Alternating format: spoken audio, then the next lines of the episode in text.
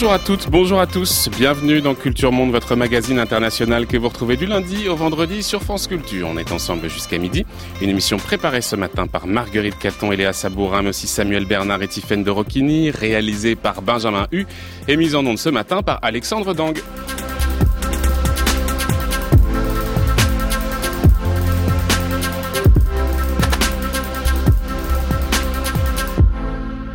Dernier temps de notre semaine consacrée à l'audiovisuel, aux médias d'État, après avoir dressé mardi un, panorama européen de l'audiovisuel public en chantier, après avoir observé hier les médias d'influence qui confinent à la propagande, on se penche aujourd'hui sur des cas où ce sont les États eux-mêmes qui s'en prennent à la liberté de la presse et où en réaction émergent des médias alternatifs comme dernier recours en contexte autoritaire. De la Turquie à la Hongrie, quand l'État baillonne la presse, c'est notre sujet ce matin dans Culture Monde. Ve Recep Tayyip Erdoğan. 3 ay süreyle olağanüstü hal ilan edilmesini Nous avons décidé l'instauration de l'état d'urgence pour trois mois en Turquie. Cette mesure n'est en aucun cas dirigée contre la démocratie, le droit et les libertés. Bien au contraire, elle vise à protéger et renforcer ces valeurs.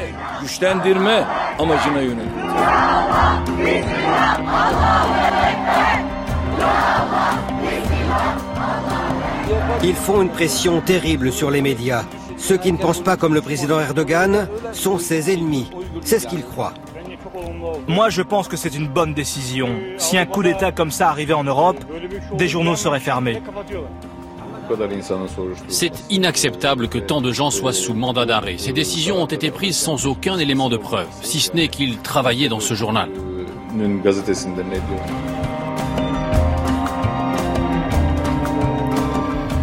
Depuis 2014 au moins, et de manière croissante après la tentative avortée de coup d'État à l'été 2016, le pouvoir turc de Recep Tayyip Erdogan s'attache à museler les médias sous des chefs d'accusation divers. Quelques 150 journalistes sont emprisonnés en Turquie, tandis que partout, la censure et le contrôle d'État règnent. Que ce soit à la télévision, à la radio ou dans les journaux, l'opposition se réduit comme peau de chagrin et de moins en moins de voix semblent en mesure de se faire entendre. À la clé, une société qui s'engourdit, un débat qui s'appauvrit et une démocratie qui s'étiole. Alors quel est l'état de la menace qui pèse sur les libertés de la presse, sur les journalistes et comment s'exerce-t-elle concrètement?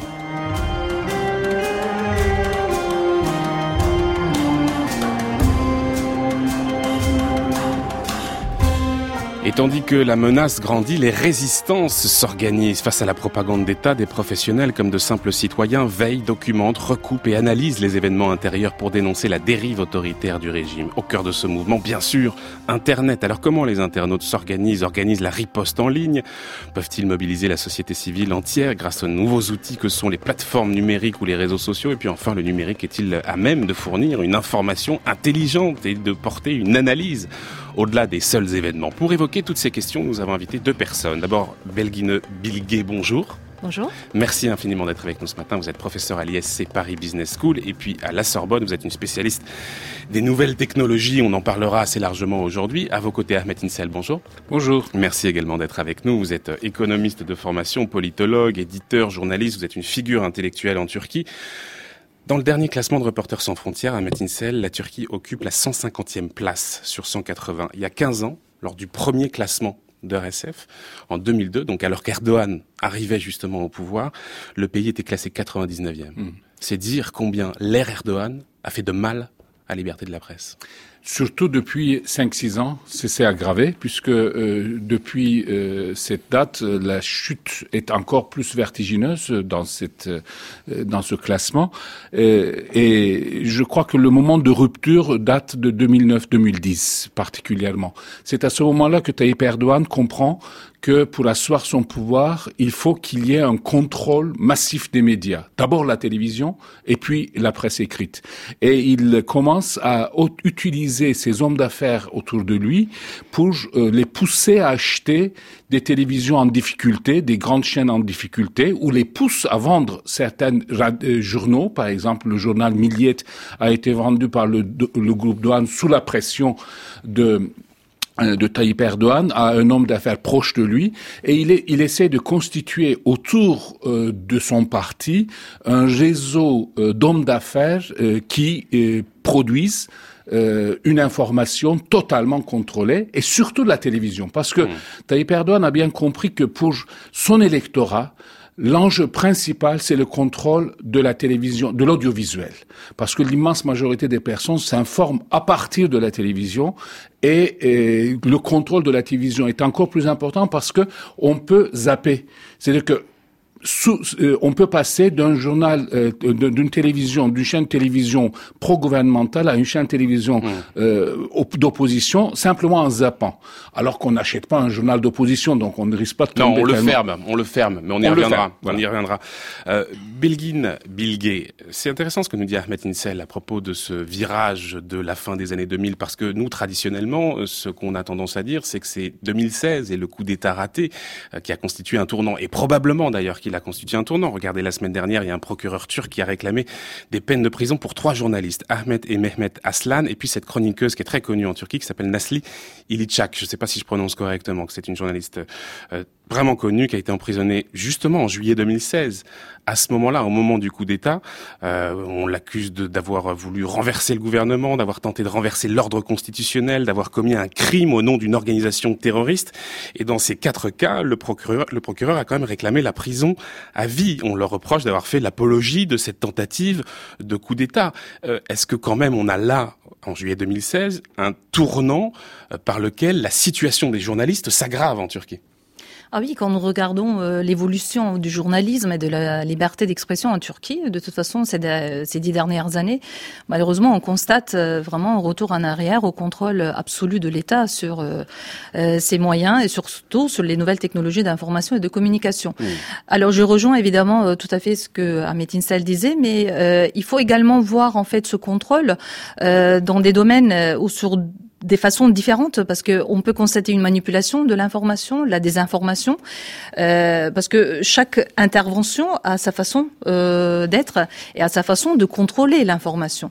Euh, donc la désinformation euh, dans les médias euh, qui sont euh, pas forcément dans, sous le contrôle de l'État ou du gouvernement, malheureusement subissent aussi ce phénomène de contrôle et de la censure.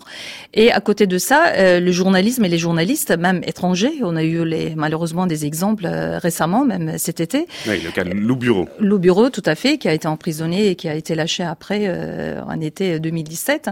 Euh, donc tout ça, malheureusement, laisse des traces assez importantes et assez dénigrables, je dirais, sur mm. l'image et la réputation de la Turquie et même de l'État. Ahmet Insel, ce sont les journalistes évidemment, et on va assez largement en parler aujourd'hui, mais c'est pas que les journalistes. Au fond, c'est la culture en général. Les lieux de culture sont la cible du gouvernement. Par exemple, les bibliothèques. Ces derniers mois, il y a des centaines de bibliothèques qui ont subi des coupes franches dans leur collection.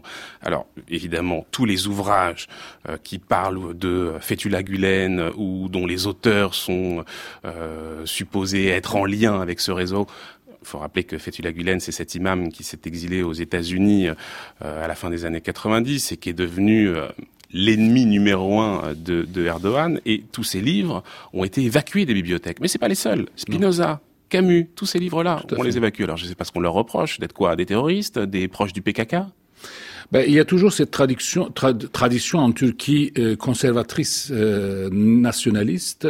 Euh, dans les années 60 aussi, vous savez, les livres de Zola étaient toujours, euh, on soupçonnait d'être un peu trop à gauche, de, de, de, de, défendre trop les pauvres, etc. Moi, je, je, je me rappelle bien quand j'étais au lycée, lire Zola, c'était un acte de militantisme. et encore Camus, etc., encore plus. donc, n'oublions pas que le pouvoir actuel a a, a, eu sa formation idéologique dans les années 60. Hmm. Dans les années 60, dans la lutte anticommuniste, entre guillemets, il y a eu une conjonction dans les années 60, avec le soutien des États-Unis, une conjonction dans les années 60 entre le mouvement conservateur musulman et le mouvement anticommuniste. Et, et du coup, Tayyip Erdogan en tête, tous les cadres de cette génération ont été formés dans une réaction anti-gauche, anti libertaire, si vous voulez, euh, en l'assimilant toujours à une propagande communiste. Maintenant, on n'appelle pas communiste, on appelle terroriste. Mais ça a le même fonction. Le terroriste d'aujourd'hui est le communiste d'hier. Oui, oui, tout à fait. Mm, tout à fait. Euh, vous êtes coordinateur à Médecine Cell du comité euh, éditorial de la maison d'édition Iletichim. Iletichim, oui. Iletichim, euh, qui est une très grande maison d'édition, qui a notamment publié les œuvres de, de Ran Pamuk. Il y a quelques semaines, son fondateur Osman Kavala euh, a été arrêté en Turquie sans explication. Qu'est-ce qu'on lui reproche Osman Kavala, on lui reproche officiellement d'avoir financé, organisé, dirigé les événements de Gezi en collaboration avec quatre organisations terroristes. Déjà, euh, c'est un concept de cocktail du terrorisme que Tayyip Erdogan a lancé il y a quelques ans et, et ça fait fureur. Et deuxièmement, on, on, on accuse Osman Kavala d'avoir été en contact avec des agents de l'étranger dans la préparation du coup d'État de juillet. Donc c'est un fantasme. Les accusations sont très staliniennes, mais ce qu'on accuse sans le dire à Osman Kavala, de, de soutenir des actions de société civile, de démocratisation, de défense de l'expérience expression des, expressions des, minorités culturelles. Euh, en fait, on lui, on l'accuse de d'alimenter une résilience culturelle de la société civile. Et dans l'image de son euh, incarcération, effectivement, euh, réside la volonté de, de, de faire taire euh, la société civile, de faire peur à la société civile. Alors faire taire la société civile, euh, faire taire les journalistes aussi. L'emblème de la mise au pas de la presse, c'est Cumhuriyet, République, le plus vieux quotidien du pays, fondé en 1924.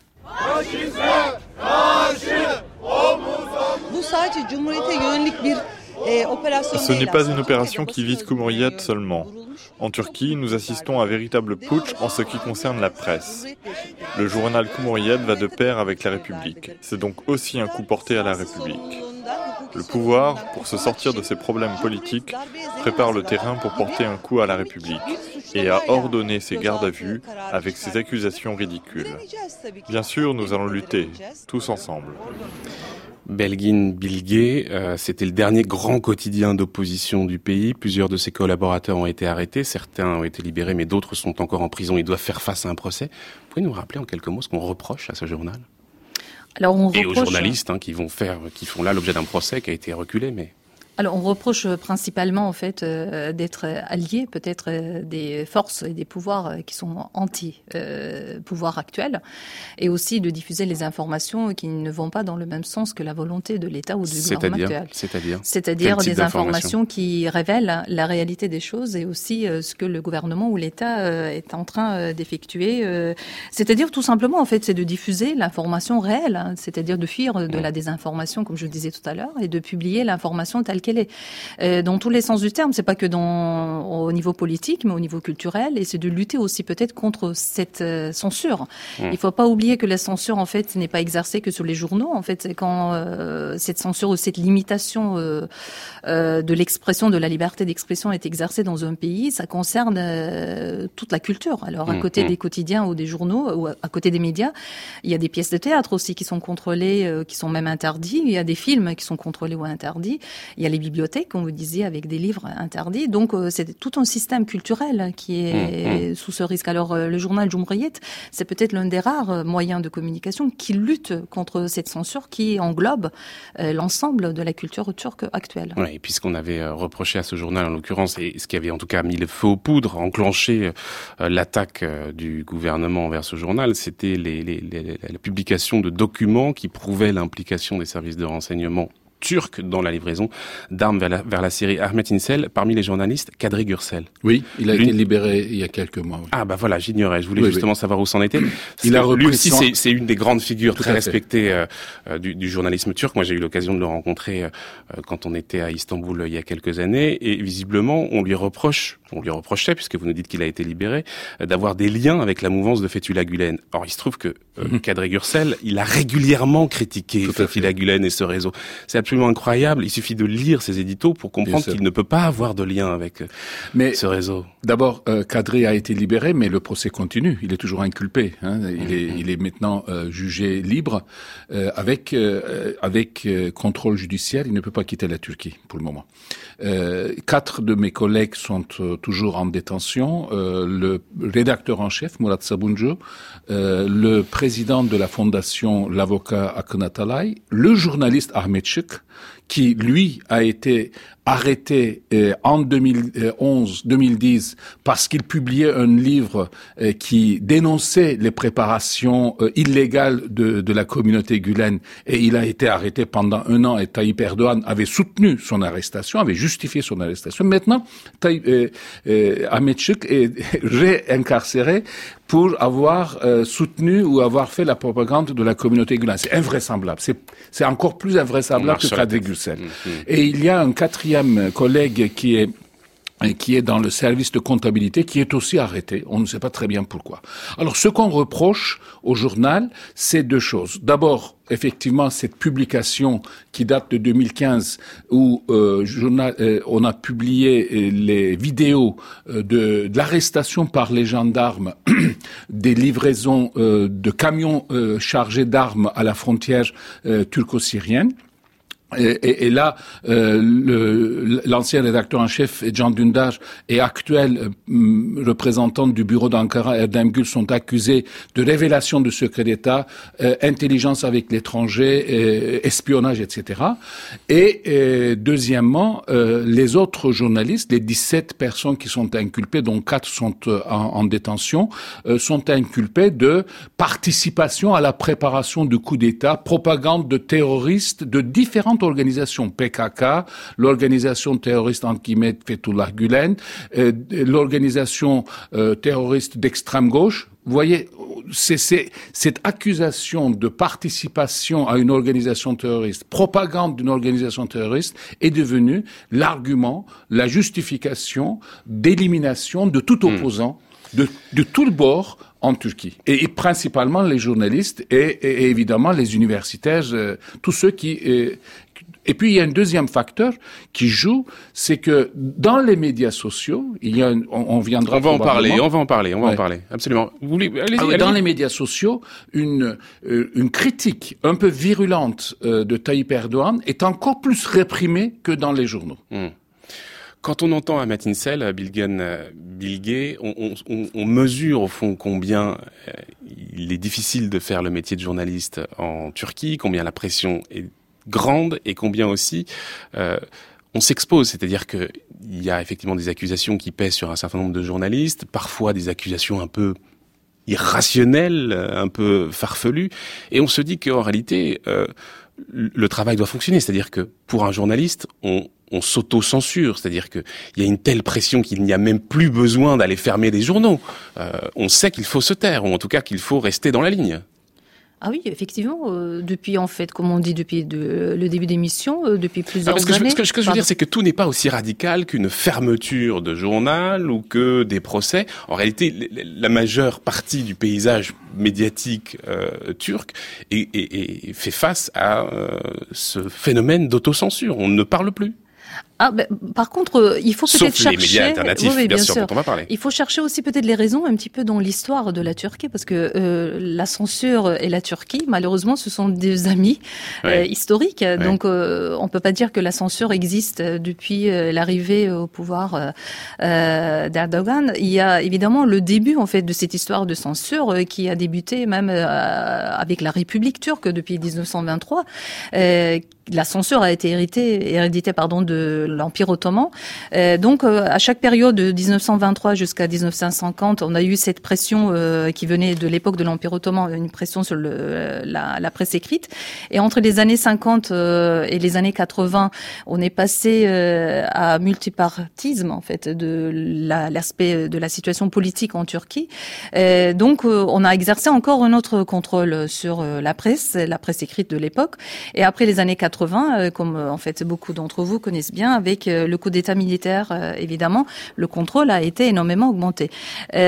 donc peut-être la population turque également, le journalisme turc ont une certaine habitude, une mauvaise habitude évidemment, une habitude forcée, avec la censure, avec le contrôle. Donc hmm. on est, ou les Turcs, la population également, les intellectuels sont un petit peu habitués à se débrouiller avec ce contrôle. Et ça vient un petit peu de la culture turque aussi. Donc nous, on trouve euh, toujours un moyen de se débrouiller, même avec les difficultés. Alors euh, si on nous contrôle, si on ne laisse pas euh, la possibilité de diffuser ce qu'on fait, on trouve en fait des, des voies annexes pour pouvoir diffuser. Évidemment, les voies annexes aussi, ils ont, vont avoir une certaine limite. On peut pas aller jusqu'au bout ou jusqu'à la fin, mais euh, on peut pas dire qu'aujourd'hui le journalisme n'existe pas, que le journaliste ne diffuse pas. Mais évidemment, on ferme pas ou on, le journal, mais il y a d'autres façons de contrôler. Pour revenir à votre question de départ, Il y a l'intimidation évidemment du journaliste. Il y a euh, l'acquisition des plateformes par des groupes euh, privés qui peuvent contrôler plus facilement le contenu. Et aussi, on peut euh, affaiblir les médias par de recours juridiques, comme on en a parlé tout à l'heure. Alors on va voir justement comment on, comment on s'y prend. Effectivement, il faut parler des réseaux sociaux. Regardez ce que Erdogan dit à propos des réseaux sociaux. La liberté, ce n'est pas de dévoiler les secrets de l'État sur la scène internationale. Nous allons supprimer Twitter. Je me moque de ce que pourra dire la communauté internationale.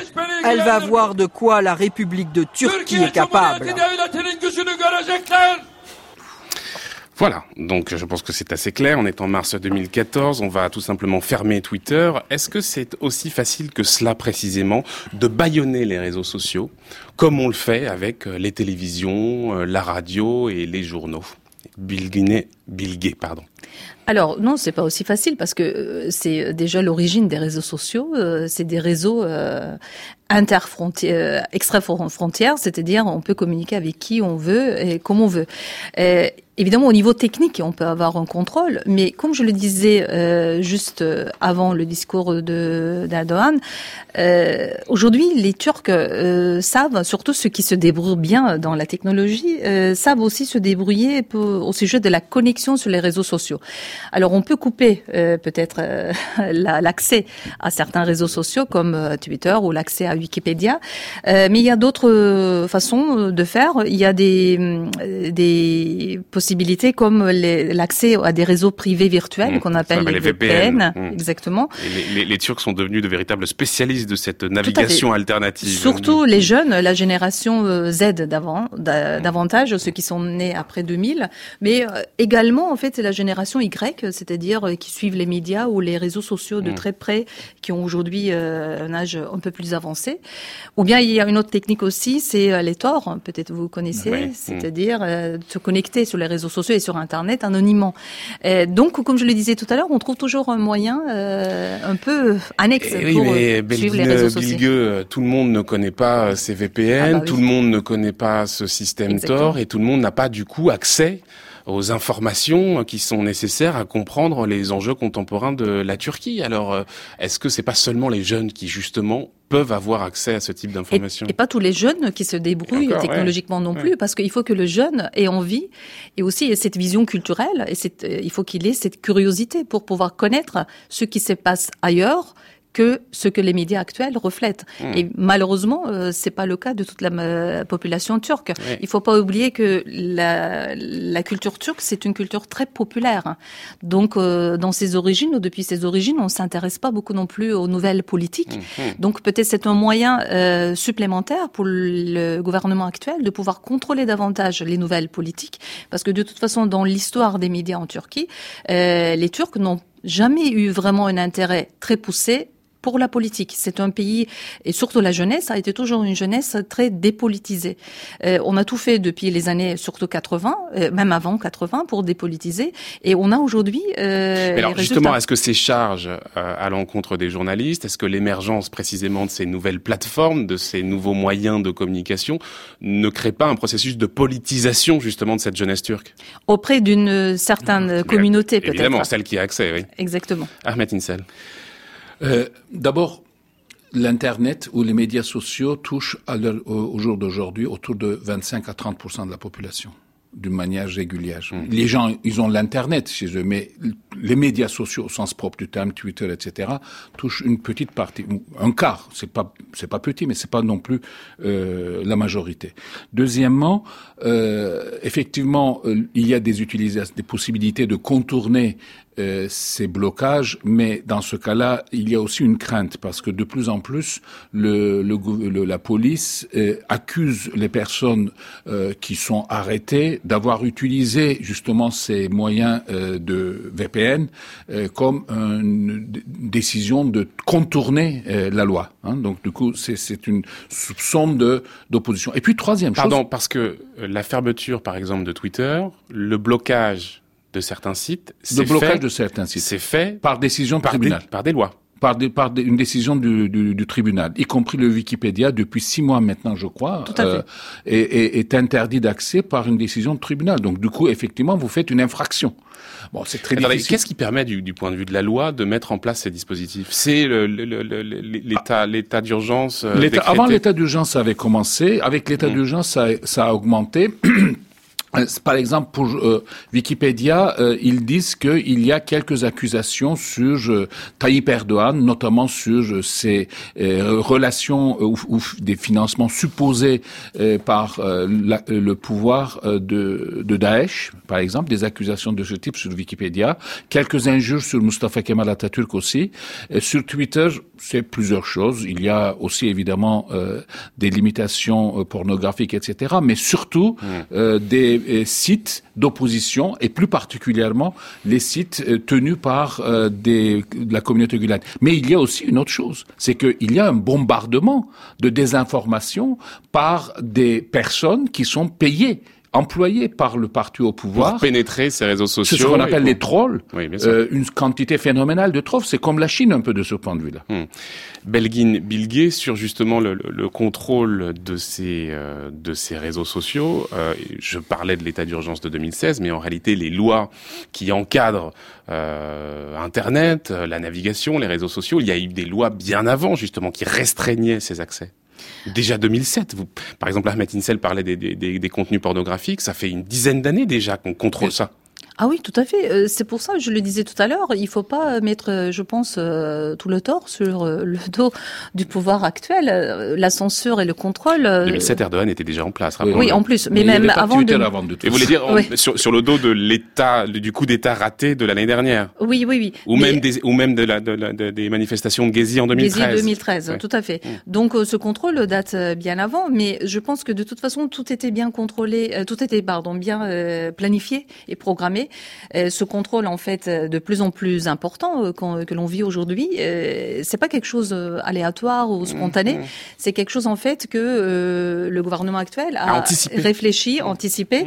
évidemment, on ne, pouvait pas peut-être être très radical dès le début, dès l'arrivée au pouvoir, mais il a fallu attendre un certain temps pour que les actions de l'État ou du gouvernement mûrissent pour pouvoir prendre des décisions aussi radicales. Mais comme vous l'avez dit, les lois et les réglementations ont bien existé avant en fait l'arrivée du pouvoir. Il y a quelque chose là en discutant qui m'étonne, Ahmet Insel, euh, c'est que je me souviens des années 2000, quand on parlait de la Turquie, on disait formidable, quel laboratoire, euh, c'est un pays, voilà un pays qui a réussi à allier euh, l'islam et la démocratie, le modernisme, etc. Et on se rend compte que alors qu'on était en train de porter ce regard sur cette Turquie qu'on voyait parfaitement rentrer dans notre temps, dans la modernité, se préparait déjà en sous-main les germes de, de, l'autoritarisme qu'on voit aujourd'hui Disons que l'autoritarisme est toujours existant en Turquie. Depuis le début de la République, l'autoritarisme est présente et totalement euh, incorporé dans les institutions et les réflexes. Les années 2000, comme un peu les années 60, un peu, euh, j'ai vécu les deux différemment, euh, ou les années 70, ce sont des années d'ouverture. C'est-à-dire que ce qui était en cours, par exemple le changement du code civil, euh, l'amélioration du code pénal, la démocratisation en matière de droit d'association, etc. Dans la logique d'adhésion à l'Union européenne, il y a eu des vraies améliorations. Moi, je vois bien, je dirige cette maison d'édition depuis, ou je participe à cette maison d'édition depuis longtemps. Je suis chroniqueur depuis 1900, euh, 1994. J'ai eu des procès avant, après, etc.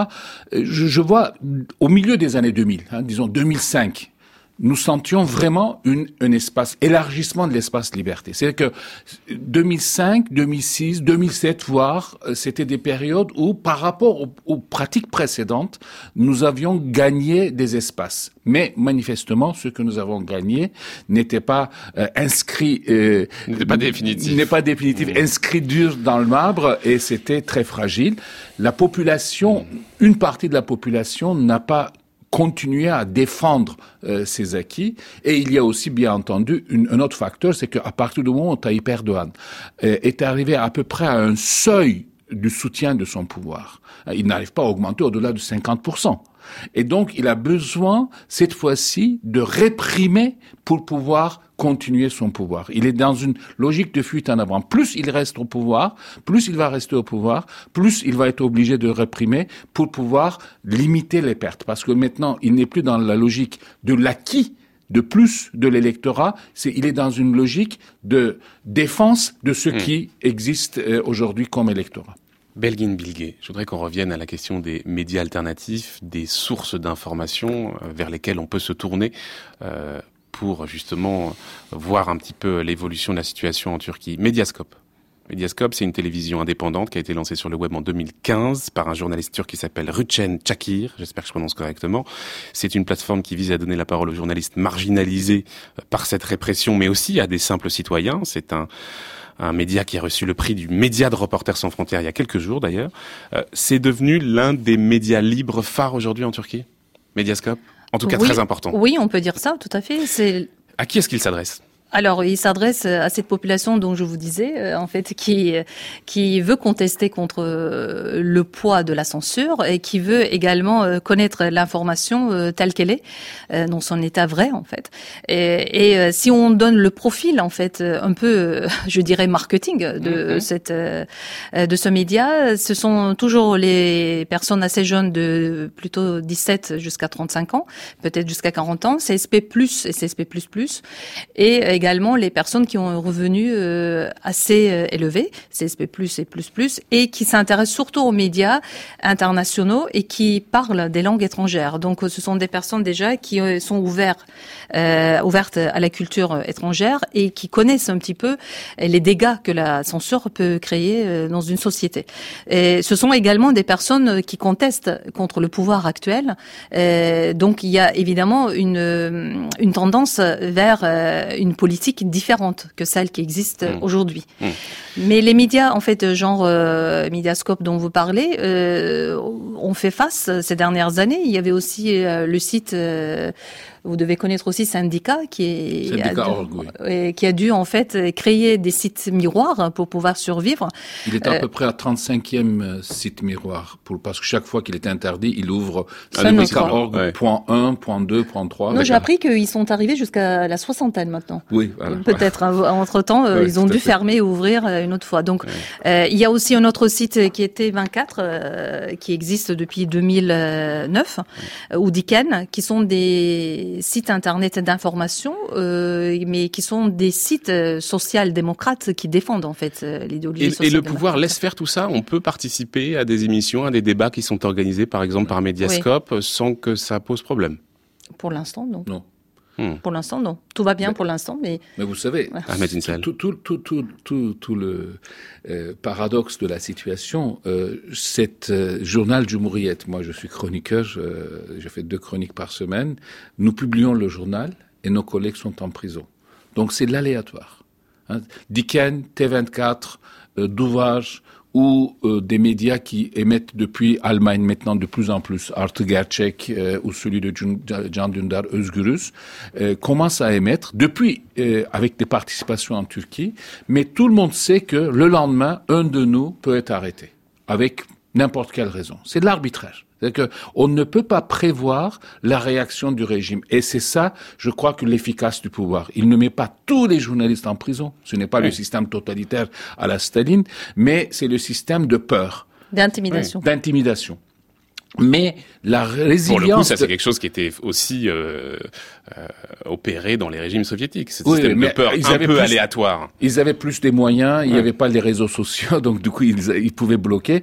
Et avec des accusations, euh, les, les, les, procès staliniens sont similaires, avec des accusations mmh, totalement mmh. farfelues. Et, et oui, cette dimension aléatoire, c'est ce qui produit ce, ce régime de peur, Exactement. bien sûr. C'est vraiment de la dimension aléatoire, mais en même temps, ça donne l'impression, quand vous accusez Tayyip Erdogan, il vous dira, mais ils peuvent tout dire. Ils peuvent même m'appeler dictateur. Regardez, certains le font d'ailleurs. Regardez, certains le font. Ahmed Insel, euh, Vous êtes aussi journaliste, vous êtes éditorialiste, vous l'avez dit. Quel regard vous portez sur le traitement de l'information proposé justement par ces médias alternatifs, Mediascope ou d'autres?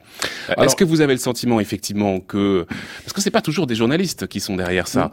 Euh, on peut aussi dire que d'une certaine manière, le traitement de l'information, en tout cas, on peut essayer de regarder, de s'interroger sur le traitement de l'information qui est proposé. Tout à fait.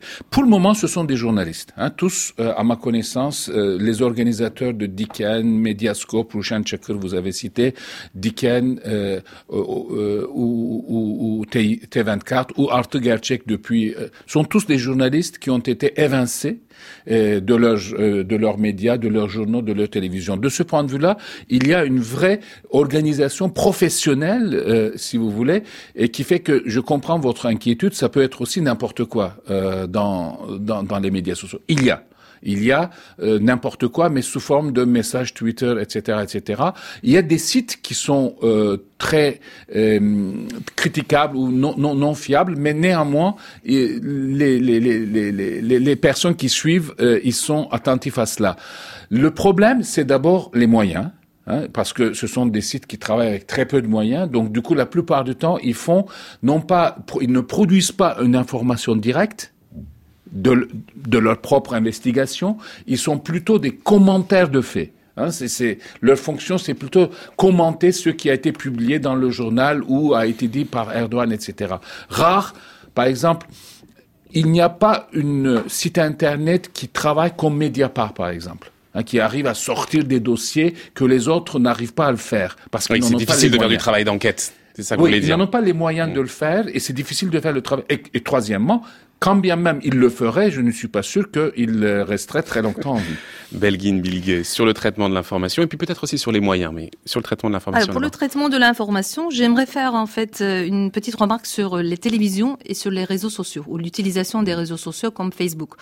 Alors, en ce qui concerne la télévision et le traitement de l'information, euh, on n'a plus en fait le traitement de l'information telle qu'elle est, mais on a euh, l'information euh, plutôt divertissement, hmm. qu'on appelle l'infodivertissement ou euh, l'information fictive. C'est-à-dire quand vous regardez les journaux télévisés sur les grandes chaînes qui ont les plus grandes audiences et qui ont les plus grands moyens financiers aussi, on voit on voit bien que l'information est plutôt constituée ou reconstituée comme une sorte de film. Et on n'a plus d'informations d'ailleurs, on n'a que les faits divers en fait. Les faits divers dans le monde et en Turquie, comme si euh, rien ne se passe, ni dans le pays même, euh, ni en dehors de la Turquie. Euh, donc il y a une sorte d'anesthésie, moi je l'appelle de cette façon-là, mmh, mmh. le cerveau ou la manière de penser des Turcs, c'est-à-dire à long terme, un citoyen turc simple qui regarde ces émissions, il est complètement éloigné de l'actualité et de la capacité de il traiter. perd un peu son esprit critique. Voilà. Mmh. Mais de l'autre côté, sur les réseaux sociaux et sur euh, Facebook, on a une sorte de journalisme, comme vous avez parlé tout à l'heure du journaliste et du traitement de l'information. Euh, Aujourd'hui, le citoyen devient le journaliste, qu'on appelle tout simplement citoyen journaliste. C'est-à-dire, c'est lui qui traite l'information, qui interprète et qui diffuse pour avoir en fait les critiques même des autres personnes. Mais là, on rencontre, du point de vue sociologie de la communication, on rencontre un problème, c'est que ces nouvelles diffusées par les citoyens journalistes ne sont lues ou consommées que par les personnes qui consomment, qui sont que du même avis. Euh, c'est-à-dire il y a un, euh, un, clivage de plus en plus important sur les réseaux sociaux entre les différentes théories, entre les différentes euh, idéologies. C'est-à-dire les personnes qui ont des identités différentes, qui ont des, des idées différentes, ne communique plus. Ce qui était déjà un problème en Turquie, qui avait un clivage, on, déjà, on a euh, malheureusement une culture qui ne sait pas débattre. Ça, c'est un mm. problème dans les années 70-80 euh, à la télévision. On a vraiment, on n'a jamais vraiment su débattre sur des sujets politiques. Et ce problème prend encore euh, plus d'ampleur depuis la censure et depuis l'arrivée des réseaux sociaux. on manque d'espace de débat finalement. Y compris dans les journaux. Vous savez, hmm. il n'y a plus en Turquie un journal de référence commun des intellectuels de droite ou de gauche. Par exemple, Le Monde aujourd'hui, tous les députés au Parlement, je pense, ils lisent Le Monde. Ils doivent lire aussi Figaro et Libération, mais le, journal de référence, New York Times, il n'y en a plus en Turquie. Il n'y a plus un journal de référence qui constitue une plateforme commune. Je parle des intellectuels ou des, des, hommes, mm. des hommes politiques. Nous n'avons pas. Nous sommes totalement fermés dans des communautés. Même, par exemple, le journal Jumhuriyet est lu exclusivement par des gens qui sont déjà convaincus. Nous ne touchons pas la population qui vote l'AKP. Belgin, Bilge et Ahmet Insel sont nos invités de la Turquie à la Hongrie quand l'État baillonne la presse. On va prendre la direction de la Hongrie justement. France Culture, Culture Monde, Florian Delorme. La Hongrie dirigée donc depuis 2010 par euh, Viktor Orban, après avoir été chef du gouvernement, faut le rappeler, entre 98 et 2002, c'est le chef du parti Fidesz, l'alliance des jeunes démocrates, pays ultra-conservateur, nationaliste. Depuis son arrivée au pouvoir, Orban a fait preuve d'un certain autoritarisme dans la conduite des affaires publiques, n'hésitant pas à s'attaquer au fondement de la démocratie, que ce soit dans la justice, mais aussi dans le domaine des médias. On va le voir dès son arrivée. Les médias publics ont été directement placés sous la tutelle du parti d'Orban. Les journalistes, les techniciens réputés hostiles aux Fidesz ont été licenciés. Et puis c'est ensuite au tour des médias privés d'avoir fait les frais des attaques du pouvoir. Partout en Europe, nous avons besoin de journaux comme celui-ci, explique son rédacteur en chef, et particulièrement en Hongrie. Pour ma part, je suis en train de négocier avec le propriétaire du journal. Ces dernières années, nous avons bien vu les efforts qui sont faits pour ruiner la liberté de la presse et l'élimination des différents groupes de presse. Mais cette fois, c'en est trop. Je pense qu'il est impossible que ce genre de choses puisse arriver dans un pays démocratique. Fermer un journal comme ça du jour au lendemain. Et pourtant, c'est ce qui s'est passé, la fermeture du jour au lendemain. On va retrouver un nouvel invité, Paul Gradvol. Bonjour. Bonjour. Bonjour, merci beaucoup d'être avec nous ce matin. Vous êtes historien, maître de conférence à l'Université de Lorraine. Vous connaissez très bien la Hongrie. L'année dernière, le pays a vu donc la fermeture de ce journal d'opposition, Nepsa Batsag. Euh, je voudrais que... La liberté du peuple. Voilà, je voudrais que vous reveniez peut-être un instant sur la fermeture de, ce journal qui est vraiment emblématique sur la manière dont le pouvoir finalement s'organise pour museler la presse.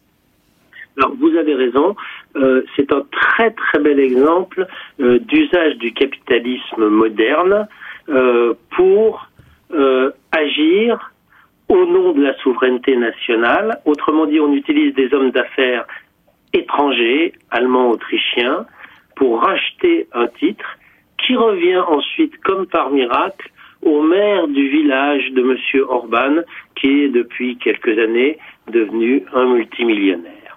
Oui, c'est-à-dire qu'on a au départ euh, expliqué que ce journal, journal d'opposition, avait des problèmes économiques. Euh, donc on a réorganisé, on a organisé pardon son rachat par un, groupe qui s'appelle Opimus en l'occurrence, et ensuite il a été repris ce groupe par un homme qui s'appelle Loring Messaros, qui est un très proche de Orban. Voilà comment on a repris les mains, la, main sur ce journal. En sachant qu'au début, personne n'avait compris ce qui se passait. Hmm. Et qui était cet Opimus Group, etc. Tout ça, tout ça s'est fait dans l'obscurité la plus totale. Hmm. Lorink Messaros, aujourd'hui, c'est un homme qui possède de très nombreux médias, des titres de presse, des chaînes de télé. C'est l'un des hommes les plus riches du monde, la cinquième fortune du pays, nous dit-on. Euh, sa fortune a explosé littéralement dans les années 2000. Comment est-ce qu'il est parvenu à devenir un mania des médias? Quelle est la recette du miracle? Ah bah d'être ami avec Orban. C'est la seule recette du miracle. Ce brave homme, si euh, vous vous retrouvez en face de lui, vous demanderez vraiment ce qui fait qu'il peut être riche. C'est ah, tout simplement l'étendue de la, corruption ambiante. Euh, on vient encore aujourd'hui de m'envoyer euh, une analyse sur la façon dont, autour de Viktor Orban, la seule chose qui était évidente ces dernières années, c'est la naissance d'un groupe d'affairistes qui gagnent de l'argent, y compris euh, dans sa belle famille, grâce euh, soit aux commandes d'État, soit aux avantages mmh. Mmh. qu'on peut avoir quand on a des informations avant tout le monde ou quand on est privilégié. Je rappellerai que le groupe euh, Chèque Déjeuner, groupe français, a dû quitter la Hongrie mmh. sur la base de pression administrative pour être racheté par quelqu'un qui était un affidé du pouvoir à un prix sans concurrence. Euh, donc, la recette de la réussite, pour résumer, c'est effectivement d'avoir été un ancien camarade de classe de Victor Orban. On a parfaitement compris. Qu'est-ce qui reste ah, aujourd'hui À peu près dans un régime de ce point de vue-là proche euh, de ce que connaissait l'Afrique avec M. Bongo. Mmh. Qu'est-ce qui reste aujourd'hui de médias indépendants du pouvoir? Il y a encore des médias, euh, des, des journaux, des télés, des radios euh, vers lesquels on peut se tourner pour avoir de l'information? Alors, euh, on peut encore utiliser le pluriel, mais c'est un pluriel un peu limité. En termes de télévision, il y a une télévision euh, qui est à peu près reçue dans tout le pays, qui s'appelle RTL Club, qui euh, ne dépend pas complètement du pouvoir, qui réussit en général à résister à ces pressions. Sinon, il y a des chaînes câblées, et encore essentiellement une seule, mais qui aujourd'hui est sans doute menacée. Il y a une radio, il y a deux hebdomadaires, qui sont d'ailleurs euh, plutôt lus. Euh, donc, ce qui est bien sûr des sites internet, mais euh, ce qui caractérise la Hongrie, c'est qu'aujourd'hui, plus un seul journal de province n'est entre les mains de qui que ce soit qui n'est pas un partisan de M. Orban, à tel point que l'ambassade des États-Unis de M. Trump, cet automne, a fait passer un appel en disant qu'il financerait de la presse de province libre. Oui, c'est incroyable. J'ai lu ça effectivement sur le site. J'ai lu ça sur le site effectivement du département du département d'État américain. Euh, on nous explique qu'effectivement on va mettre de l'argent sur la table pour améliorer, faciliter l'accès à une information objective et effectivement peut-être plus encore dans les dans, dans les régions, dans les provinces. On va mettre un fonds visiblement de 700 000 dollars. Mais est-ce que vous pensez que ce soutien est de nature à faire bouger un peu les choses? je pense que le message était essentiellement symbolique. C'est un, message, diplomatique. Que monsieur, monsieur Orban cherche à supprimer euh, l'université d'Europe centrale, à tel point que, alors que toutes les clauses assez tordues d'une loi qui visait à, à la faire supprimer, en fait, ont été remplies par cette université et que le Parlement hongrois qui est tenu par la Fidesz refuse de reconnaître cet état de fait. Donc je pense que l'ambassade américaine qui n'apprécie pas, malgré le fait que M. Soros ne soit pas un ami de M. Trump, qu'on traite comme ça une institution américaine, euh, donnait un signe de plus du fait qu'on avait bien conscience à Washington, même sous M. Trump, que là, toutes les limites avaient été largement dépassées. C'est dire si les limites ont été dépassées. Euh, sur Internet, justement, il y a un site, je voudrais qu'on en dise un petit mot avant d'évoquer le cas de la Pologne, parce que là aussi, il y a une dérive qui est inquiétante. 444.hu, qui est un site d'information qui est très consulté, je crois, aujourd'hui. En Hongrie, vous nous racontez dans quel contexte il est créé C'est en 2013, hein, il n'y a pas si longtemps. En 2013, un site euh, qui est lui aussi plutôt consulté, mais qui a été peu à peu vraiment placé sous pression du pouvoir, qui s'appelle Index. Euh, eh bien, voilà une bonne partie de ces journalistes ne plus supporter ces pressions et créer un site réellement indépendant. Tout à l'heure, on entendait sur la Turquie qu'il n'y avait rien d'équivalent à Mediapart. On peut dire que 444, de façon moins idéologique sans doute que Mediapart, mais offre de vraies informations qui ne sont pas filtrées par le pouvoir, qui sont critiques, avec un peu moins de discours sur ce que doit être la société hongroise, mais c'est vraiment un site critique. Oui, un site critique et un site aussi, on peut faire de l'enquête. Et en face de ce site web, justement, alors là, pour le coup, euh, le gouvernement a soutenu une autre initiative qui s'appelle 888.hu, donc le double de 444, qui là, en revanche, défend une ligne éditoriale conservatrice et très pro-urban. Ah, complètement. L'exercice de pression qui d'ailleurs, euh, euh, pas seulement de, dans ce site, mais ailleurs, aujourd'hui, euh, la presse hongroise n'hésite pas à euh, la presse hongroise de droite conservatrice n'hésite pas à présenter certains journalistes comme des ennemis du peuple. Hmm. Je voudrais qu'on dise un, tout, un tout petit mot, Paul Gradvol, si vous voulez bien, sur, sur la Pologne, parce que après des mois de mise en garde, vous avez vu que hier la, la Commission européenne a finalement déclenché une procédure contre le gouvernement polonais à propos de ses réformes judiciaires très controversé. Euh, il est peut-être question de, de, de, déclencher l'article 7 du traité de l'Union européenne. Euh, je voudrais savoir ce qu'il en est aujourd'hui en Pologne, justement des dérives concernant la liberté de la presse.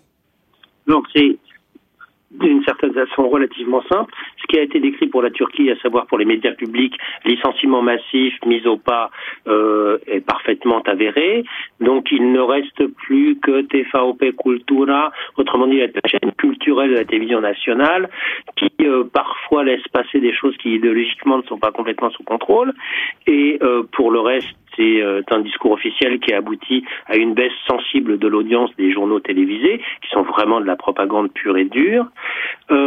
En Pologne, on est dans une situation où la presse attend en tremblant les nouvelles lois sur les médias qu'il ne cherche, euh, qu'il cherche constamment à ajuster pour pouvoir tuer Gazeta Wyborcza, qui est le grand journal de la démocratie polonaise, puisqu'il a été créé pour les élections de juin 1989 et dont le rédacteur en chef en titre est Adam Michnik. Hmm. Homme qui a quand même passé des années en prison, que n'a jamais fait euh, le, président, le président du parti au pouvoir actuel, M. Kaczynski. Oui, Ahmet Insel, on voit très bien hein, dans le cas de la Pologne et de la Hongrie que finalement on est exactement sur le modèle Erdogan. Oui, c'est le modèle Erdogan. c'est pas un hasard si Orban prend comme modèle euh, D'ailleurs, Erdogan. Euh, dans le cas d'Erdogan, c'est, c'est en plus ce qu'il faut ajouter, c'est l'incarcération massive. Je crois qu'en Pologne et en Hongrie, nous ne sommes pas encore arrivés à incarcérer massivement les journalistes. Mm. Euh, en Turquie, nous avons passé une étape supplémentaire, peut-être parce que aussi les traditions autoritaires ont été plus ancrées. Mais euh, c'est vrai que euh, par rapport à la Pologne, la Hongrie, peut-être aussi, euh, il faut reconnaître la Russie, il y a les, les exemples de ce qu'on appelle les démocraties autoritaires euh, sont malheureusement euh, très proches. C'est pas simplement hors Europe, c'est dans l'Europe. Tayyip Erdogan est quelqu'un qui est, est, très pragmatique. C'est-à-dire qu'à partir du moment où ces moyens répressifs n'ont pas de contre-coup pour lui, ni au niveau de l'Union européenne, mmh, puisque mmh. l'Union européenne n'a plus de prise sur la Turquie. Euh, c'est pas comme la Pologne. Hein. Il n'y a pas de sanctions euh, spécifiques qu'on peut mettre contre la Turquie, puisque la Turquie n'est pas membre et le processus est quasiment suspendu. Euh, le Tayyip Erdogan peut continuer, d'autant plus qu'il y a une certaine ambivalence du pouvoir européen, une ambivalence du pouvoir américain euh, par rapport à la situation de la Turquie. Et Tayyip Erdogan use et abuse de cette... Il y a moins de, il y a moins de prise sur la Turquie que sur des pays comme la Hongrie ou la Pologne. Belgique, Bilge, peut-être le mot de la fin en guise de conclusion. On arrive au terme de cette émission. Je partage exactement le même avis avec un Sel. Euh, je pense que euh, dans l'immédiat, la situation ne va pas du tout changer.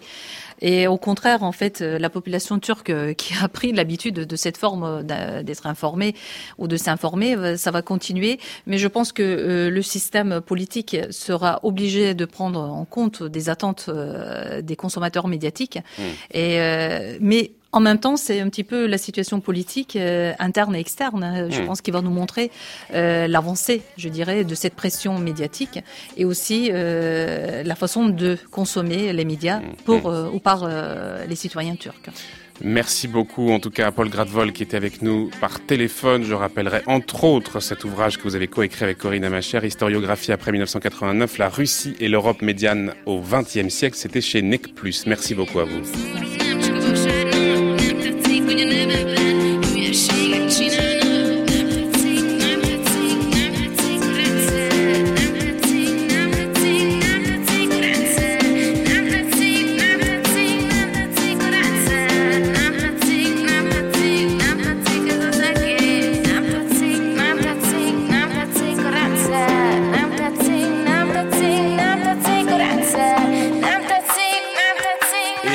Merci à nos deux invités qui nous ont éclairés aujourd'hui sur cette Turquie dans une dérive inquiétante. On en reparlera évidemment. Belgin, Bilge, merci beaucoup d'avoir été avec nous.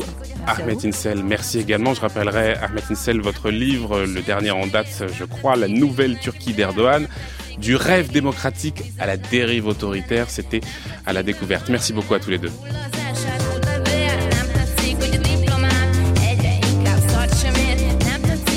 11h, presque 53 minutes, l'heure pour nous de retrouver Brice Couturier. Le tour du monde des idées, Brice Couturier. Bonjour Brice. Bonjour Florian. on parlait de la Pologne. Justement, vous allez nous en parler parce que cette fois, ça va vraiment barder pour la Pologne. L'Union européenne vient d'enclencher l'article 7 du traité contre du traité de Varsovie contre Varsovie, pardon. Euh, ça pourrait se traduire par une mise au banc de ce pays qui perdrait son droit de vote au Conseil, Brice. Oui, et cette procédure décidée hier est sans précédent. En cause une réforme de la justice qui permet notamment au gouvernement de se débarrasser des membres de la Cour constitutionnelle qui lui résistent en les mettant à la retraite anticipée, mais aussi de mettre la main sur la magistrature. Comme les autres partis populistes, ce parti estime que le fait de détenir la majorité au Parlement lui donne tous les droits y compris celui de mettre au pas les juges, cette caste corrompue, comme a dit le Premier ministre polonais. Il n'a pas saisi l'un des principes de base sur lesquels repose la démocratie libérale, la séparation des pouvoirs, valeur cardinale de notre Union européenne. Alors il faut relever que le président de la République, Andrzej Duda, lui-même issu du parti au gouvernement, le PIS, avait mis son veto à cette loi liberticide. Mais son veto n'est que suspensif. À la fin des fins, c'est le Parlement qui décide et celui-ci est passé outre. Or, le PIS peut s'appuyer sur les sondages. 43% des électeurs continuent à le soutenir contre 23% seulement pour le parti de l'ancien Premier ministre Donald Tusk de centre droit. Le PIS est dirigé de facto en coulisses par l'inquiétant Jarosław Kaczynski, le frère jumeau de l'ancien président de la République, décédé dans un accident d'avion que l'extrême droite polonaise complotiste attribue à Poutine. Varsovie est encore loin de se retrouver au banc de l'Union européenne et de perdre son droit de vote au Conseil. Pour l'instant, c'est l'article 7 alinéa 1 qui a été déclenché. Il suppose un vote en ce sens du Parlement européen à la majorité des deux tiers et du Conseil à la majorité des 4 cinquièmes. Mais pour enclencher les mesures de proscription prévues par l'article 7 alinéa 2 cette fois, il faudrait un vote du Conseil à l'unanimité. Or, Viktor Orban, le chef du gouvernement hongrois, a averti qu'il s'y opposerait. Mais le plus étonnant, c'est la différence de traitement réservé à l'Autriche par rapport aux mesures qui frappent la Pologne. Car enfin, voilà un gouvernement ou un parti d'extrême droite qui n'a rien à envier au PIS polonais, le FPE, détient sept portefeuilles ministériels, dont ceux de l'intérieur et de la défense. Lorsque ce même parti avait été associé au pouvoir à Vienne entre 2000 et 2006, à l'époque de Jörg Haider, l'Autriche avait subi un certain nombre de pénalités. Rien de tel cette fois-ci. Mais alors pourquoi, Brice, justement, pourquoi cette nomination du gouvernement autrichien ne provoque quasiment aucune réaction de la part de l'Europe? Bah Parce que le nouveau Premier ministre autrichien, Sebastian Kurz, leader du parti conservateur EVP, a pris soin de ménager les institutions européennes. Sa première visite d'État a été pour Bruxelles cette semaine où il a tenu à rassurer. Certes, il va gouverner avec un parti eurosceptique et farouchement opposé à l'accueil d'immigrés venus de pays musulmans, mais les questions européennes seront de son seul ressort à lui, partisan déterminé de l'intégration. Ainsi, la ministre des Affaires étrangères, Karine Kneissel, qui est membre du FPE populiste, voit les affaires européennes lui échapper. Il était temps de rassurer Bruxelles. L'Autriche exercera la présidence tournante de l'Union européenne durant le deuxième semestre de l'année prochaine. On imagine mal une telle présidence exercée par un ministre eurosceptique d'extrême droite. En tout cas, Sébastien Kurz, le plus jeune chef de gouvernement d'Europe, 31 ans, à côté de lui notre Macron fait figure de senior, a réussi son coup. Jean-Claude Juncker, le président de la Commission, a déclaré ⁇ Ce gouvernement a pris clairement position en faveur de l'Europe et c'est ce qui compte pour moi. Et Donald Tusk, le président du Conseil, je le considère comme un dirigeant énergique, déterminé et pro-européen. Et Tusk constate que sur la question de l'accueil des réfugiés, Kurz et lui sont sur la même ligne, plus question de tenter d'imposer des quotas par pays. L'Autriche estime qu'elle a suffisamment contribué en, accueillant en en accueillant 150 000 en 2015 pour un pays, il faut le relever, de 8 millions d'habitants. 8 millions et demi exactement. Mais il est clair qu'est en train de se constituer par une espèce de contagion géographique un bloc de pays soit dirigés par des partis populistes, soit ayant associé de tels partis au pouvoir. Ce bloc comptait, vous l'avez déjà, vous l'avez dit, la Hongrie, la Pologne, la Slovaquie, la République tchèque, ce qu'on appelle bref le groupe de Fichegrad.